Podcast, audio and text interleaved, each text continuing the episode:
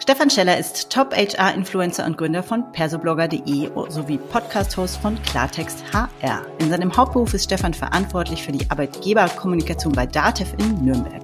Wir sprechen heute über den Trend Teilzeit, welche Auswirkungen das auf die Arbeit von HR-Teams hat und wie Stefan die Entwicklung des Themas beobachtet. Hallo und schön, dass du da bist.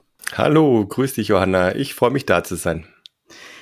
Ja, Stefan, ich folge dir schon länger und schon natürlich auch so das Thema HR ist für meinen Bereich ja sehr relevant und ich finde es super spannend, was du mit persoblogger.de aufgebaut hast. Jetzt ähm, habe ich es ja im Intro schon gesagt, du hast eigentlich zwei Jobs mit persoblogger.de und deinem Angestelltenjob bei Datev. Deshalb die Frage an dich. Was ist deine persönliche Verbindung zum Thema Teilzeit? Meine Verbindung zum Thema Teilzeit ist eine vielfache und tatsächlich, äh, ich habe zwei Jobs, da muss man aber sagen, das eine ist ein Vollzeitjob, das heißt, ich bin Vollzeitführungskraft bei Dativ mit den KollegInnen zusammen im Bereich Arbeitgeberkommunikation. Und dann habe ich natürlich noch mein eigenes Thema, mein eigenes Unternehmen und persoblogger.de, das heißt, dort bin ich in Teilzeit zeitlich deutlich reduziert unterwegs. Und jetzt kommt das Spannende, weil viele immer auch fragen, wie geht das? Ja, das geht vor allem dadurch, dass man Mitarbeitende hat im Minijob oder mit Freelancern arbeitet. Insofern auch Führung in Teilzeit quasi, ne? mein eigenes. Und auf der anderen Seite natürlich klar, im HR, in einem großen Unternehmen, das ja fortschrittlich unterwegs ist, kenne ich viele Teilzeitführungskräfte oder auch am Markt draußen habe ich mit vielen Menschen zu tun, die Führung und Teilzeit ja ganz gut und manchmal aber auch weniger gut vereinbaren können. Hm. Ja, spannend. Also ich finde es interessant, eben diese ganz verschiedenen Facetten von Teilzeit, die es gibt, so wie du eben in einer quasi ähm, einer Rolle als Selbstständiger und auf der anderen Seite eben ein Angestelltentum. Ähm, und dann gibt es eben wieder Menschen, die eben Care-Verantwortung auf der anderen Seite haben oder so. Gibt es ja ganz viele verschiedene Modelle. Die Herausforderungen sind aber oft ähnlich. Vielleicht so Definitiv. Und sie sind groß.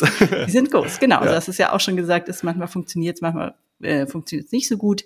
Ähm, mich würde mal ein bisschen interessieren, du beobachtest ja diesen HR-Markt oder die HR-Themen seit vielen Jahren mit persoblogger.de und mich würde mal deine Einschätzung interessieren, ist Teilzeit denn ein Trend oder nicht? Das Spannende ist, wenn man über die Frage so nachdenkt, dann muss man tatsächlich, glaube ich, erstmal indirekt denken, ob Teilzeit ein Trend ist. Und wenn man dann aber sieht, was sind denn die so, die Trends in Anführungszeichen, dann kommt man auf mehrere Megatrends äh, und unter dem Stichwort Fachkräftemangel, den man vielleicht wahrscheinlich schon gar nicht mehr hören kann, ja.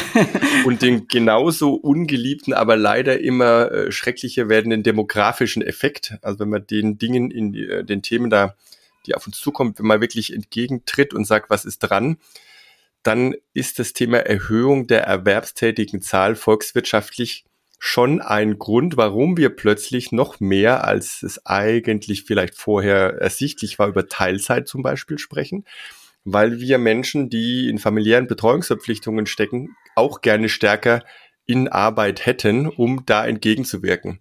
Das heißt, aus so einer gewissen Mangelsituation raus. Es ist der eine Handlungsstrang und wo ich sage, da könnte man durchaus von Teilzeit als Trend sprechen. Ein weiterer, der kommt jetzt auch eher so aus der arbeitnehmenden Sicht. Ähm, Stichwort auch wieder Vorsicht Buzzword-Alarm heute vier Tage Woche bei vollem Gehaltsausgleich, also eine Stundenreduzierung mit dem ja, Hintergrund mehr Freizeit, mehr Gesundheit, mehr Work-Life-Balance zu haben. Da können wir hinterher gerne auch mal auf die Gründe zurückkommen, warum das so ist. Da würde ich sowieso sagen, da ist dann dieser Vier-Tage-Woche, was ja dann tendenziell eine Teilzeit wäre, wenn man die Arbeitszeit reduziert. Absolutes Trendthema, auch sehr kontroverses Trendthema. Und in Unternehmen, wenn man reinschaut, was sind so Themen, beziehungsweise auch am Markt spiegelt sich das ja wieder. Stichwort Jobsharing und Co-Leadership Themen, die vor zehn Jahren wahrscheinlich niemand äh, wahrgenommen hat, auch medial nicht, die sind heute tatsächlich en vogue, die tauchen auch überall auf. Hm. Ja, spannend, das so aus deiner Perspektive zu hören. Ich habe übrigens, äh, du hast vor kurzem eine Folge über die Vier-Tage-Woche gemacht, ähm, mit einem Buchautor, ich seinen Namen vergessen. genau, die habe ich gehört, die fand ich sehr spannend, ähm, weil es das Thema sehr differenziert tatsächlich aus betrachtet hat. Und ähm, ja, ich würde mit dir vielleicht diese drei Themen gern kurz so ein bisschen äh, näher noch beleuchten. Also zuerst hast du ja genannt dieses Thema demografischer Wandel und eben Fachkräftemangel, der daraus resultiert. Was äh, siehst du da oder was ist dann der Handlungsdruck, der da auf Unternehmen entsteht? Hm. Also ist, man muss natürlich zu sagen, der Fachkräftemangel hat jetzt nicht nur mit dem demografischen Effekt zu tun, aber der wirkt natürlich massiv auf das Thema ein. Und wenn man jetzt mal überlegt, und das trifft tatsächlich ja auch schon einzelne Unternehmen, wenn man die Altersstruktur dort anschaut, dann gibt es sehr viele in langjährig aktiven Unternehmen, die an die Renteneintrittsgrenze kommen.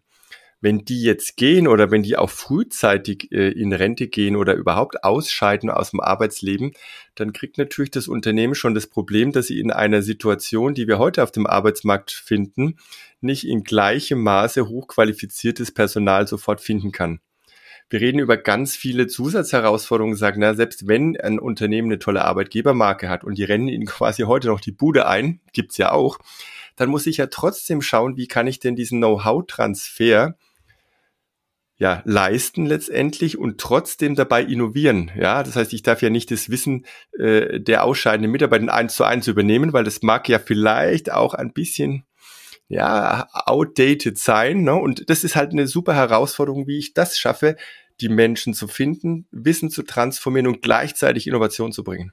Hm.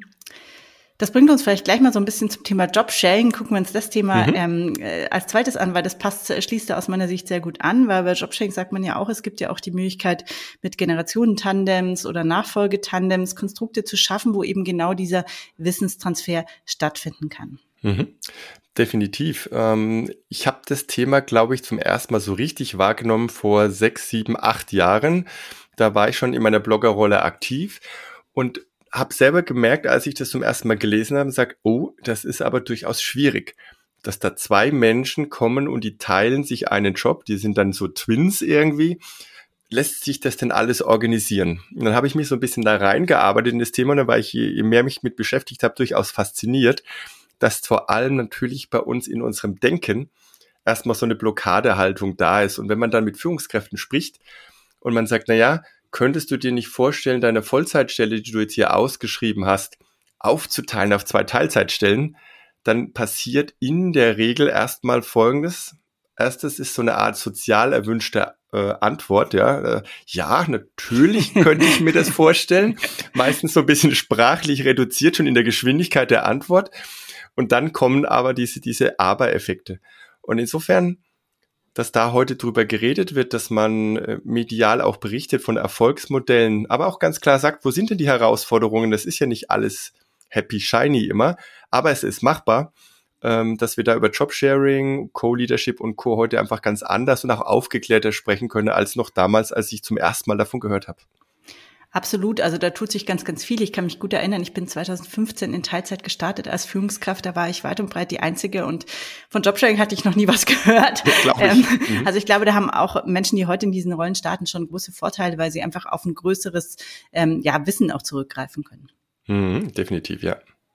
Jetzt hattest du als dritten Punkt genannt noch das Thema Vier-Tage-Woche und da, äh, du hast auch dazu gesagt, extra bei vollem Lohnausgleich, also es geht ja generell sozusagen eigentlich um die Diskussion um eine Reduzierung der Wochenarbeitszeit. Ja, richtig. Genau. Und deswegen haben wir es jetzt eigentlich auch hier bei der Teilzeitdiskussion mit drin bin da jetzt schon relativ weit gegangen, auch mit dem, was ich zum Thema Vier-Tage-Woche selber konsumiert, für mich verarbeitet habe, mit welchen Leuten ich gesprochen habe.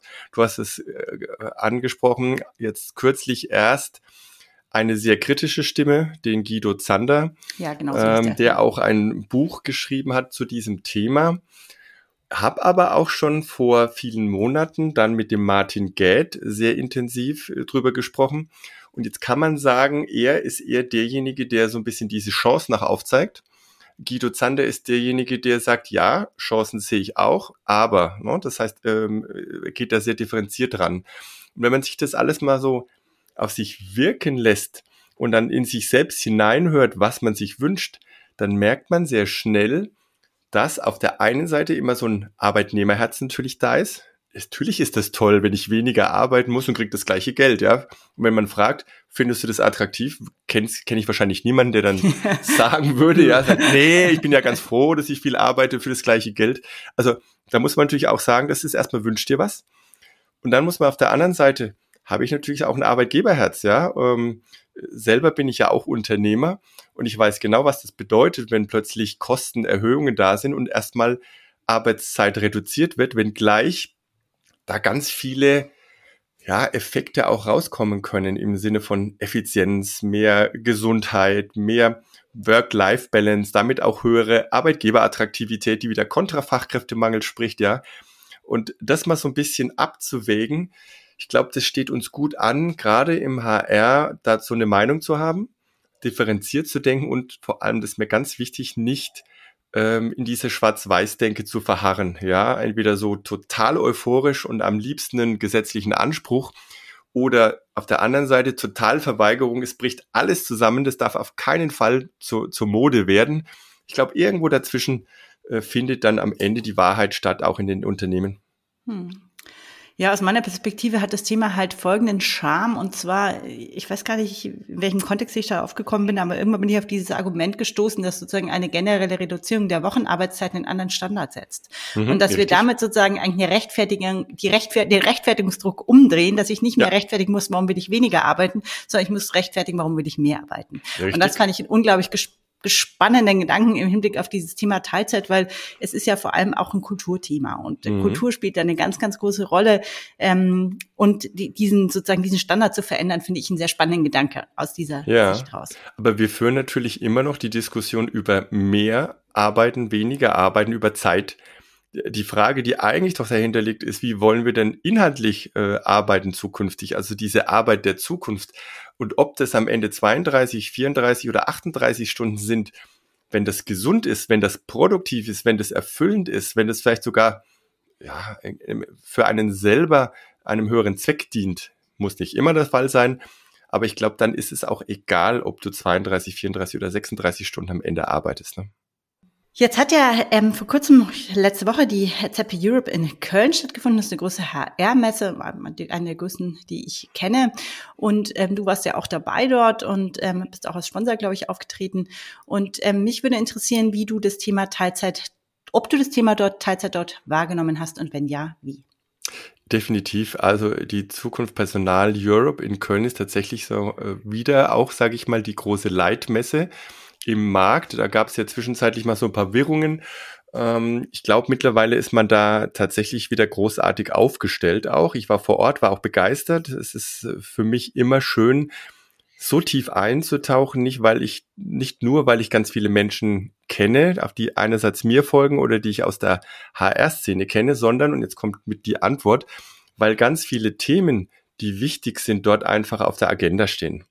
Und das waren zum Beispiel jetzt klar, ich habe schon genannt, es ist immer Vier-Tage-Woche. Ich habe selber auch in meinem eigenen Vortrag, den ich da als auf einer Bühne leisten durfte, das mit eingebaut, äh, auch unter dem Stichwort Fachkräftemangel, Employer Branding. Dann habe ich viele Gespräche geführt mit verschiedenen Startups, Dienstleistern, zum Beispiel mhm. wie Free Mom. Ja. Ähm, sind ja auch sehr bekannt. Und durch die, durch die Hintertür, ja, das, da geht's jetzt ja erstmal nicht so direkt um Teilzeitarbeit, aber wenn ich sage, eine, eine Freelancer-Mom, wenn ich auf einer Plattform mir jemand aussuche, dann ist die Wahrscheinlichkeit, dass wir da nicht über eine Vollzeitmitarbeit sprechen, sondern einem genau über Teilzeitarbeit sehr hoch. Insofern glaube ich, ist das auf den zweiten Blick auch ein Faktor äh, oder ein Thema, bei dem ich Teilzeit wahrgenommen habe. Und der dritte es explodieren förmlich die Dienstleister im Bereich Gesundheit und Mental Health. Das war letztes Jahr schon stark und nach Corona sowieso. Ich habe das Gefühl, wir, wir nähern uns hier dem absoluten Gipfel, was, die, was dieses Thema angeht. So viele Plattformen, Apps, Trainings, äh, Akademien und ähnliches habe ich echt selten erlebt. Und es bedeutet ja, wenn wir uns Gedanken machen über mentale Gesundheit, dann reden wir oft über psychische Belastung, Klammer auf Stress, die mit viel Arbeit in wenig Zeit oder anspruchsvoller Arbeit zu tun hat. Und schwupp, sind wir natürlich schon wieder in dieser Diskussion drin und sagen, na, dann machen wir es doch einfach. Vier Tage Woche, ne, habe ich einen Tag frei und dann reden wir nicht mehr über entsprechend hohe Krankheitsquoten. Das äh, sind für mich so drei Säulen, die mir jetzt, wenn du mich so fragst, erstmal einfallen würden. Wahrscheinlich gibt's noch mehr, aber das sind meine persönlichen Wahrnehmungen gewesen. Ja. Also ich finde es interessant, dass du diesen Mental Health Teil so auch erwähnst. Ähm, ich war auch dort, habe einen Tag umgeschaut und habe auch gesehen, dass da unglaublich viel ist ähm, inzwischen an Anbietern. Gleichzeitig ist da bei, entsteht da bei mir immer so ein bisschen so ein Magengrummeln, weil ich das Gefühl habe, es ist sehr stark, das Thema wird sehr stark auf das Individuum abgewälzt momentan. Ja, du mhm. hast es ja genannt, also das Thema Produktivitätsdruck, Arbeitsverdichtung. Und jetzt muss ich mich halt noch mehr um mich kümmern, noch besser aufstellen, besser organisieren, mehr, keine Ahnung, Mentalhygiene be äh, betreiben, damit ich das irgendwie schaffe, ja. Und das ist so ein, so ein Trend, der mir eher, den ich eher kritisch sehe, wo ich mir denke, ja, okay, ähm, ist sicherlich wichtig, mache ich auch. Gleichzeitig müssen wir uns überlegen, was muss eigentlich strukturell passieren, damit Arbeit gut ist, ja, hast du heute ja. auch schon gesagt, dass ja. wir Arbeit gut machen können, dass wir lange arbeiten können, dass wir, wir werden du und ich sicherlich bis unter 70er wahrscheinlich irgendwie ähm, hier am Mikro stehen oder andere Dinge tun müssen. Und wie muss denn Arbeit aussehen, wie muss Arbeit gestaltet sein, damit es auch funktionieren kann? Genau. Das bringt sich so ein bisschen schon zu meiner äh, letzten großen oder den letzten Themenblock, den ich gerne ansprechen möchte. Und zwar, ähm, mich würde interessieren, welche Auswirkungen haben denn diese Trends auf die Arbeit von HR-Teams? Puh, das ist echt eine, eine gute Frage, ob Trends direkt Auswirkungen haben. Warum sage ich das so? Weil in der Regel HR-Abteilungen diejenigen sind, die tatsächlich selbst unter hoher Arbeitsverdichtung ja. eher operativ schauen, dass sie nicht untergehen. Ja. ja, es wird natürlich nicht an Vertrieb, nicht an Marketing, nicht an den Kernleistungen gespart in den Unternehmen, sondern tendenziell sind das eher so die HR-nahen äh, Themen. Trotz allem glaube ich, wenn man jetzt mal das Thema Fachkräftemangel ansieht, dann wird jetzt plötzlich so ein HR-Thema, nämlich Recruiting oder Weiterbildung, was man ja auch immer so in den People and Culture Bereich mit reindenkt, wird zu einem hochkritischen und hochrelevanten Unternehmenserfolgskriterium. So. Das heißt, plötzlich äh, geraten die HR-Menschen und Abteilungen äh, in den Fokus, weil man sieht, oh, wir müssen da wirklich viel tun. Und da ist jetzt natürlich kompetente äh, Unterstützung notwendig. Und dann jetzt mal ganz konkret auf das Thema Teilzeit ist das, ich habe das Gespräch ja vorhin mal so ein bisschen skizziert, wie das ist, ne? wenn man da äh, mit Führungskräften spricht und man, ich kann das durchaus auch sehr gut verstehen.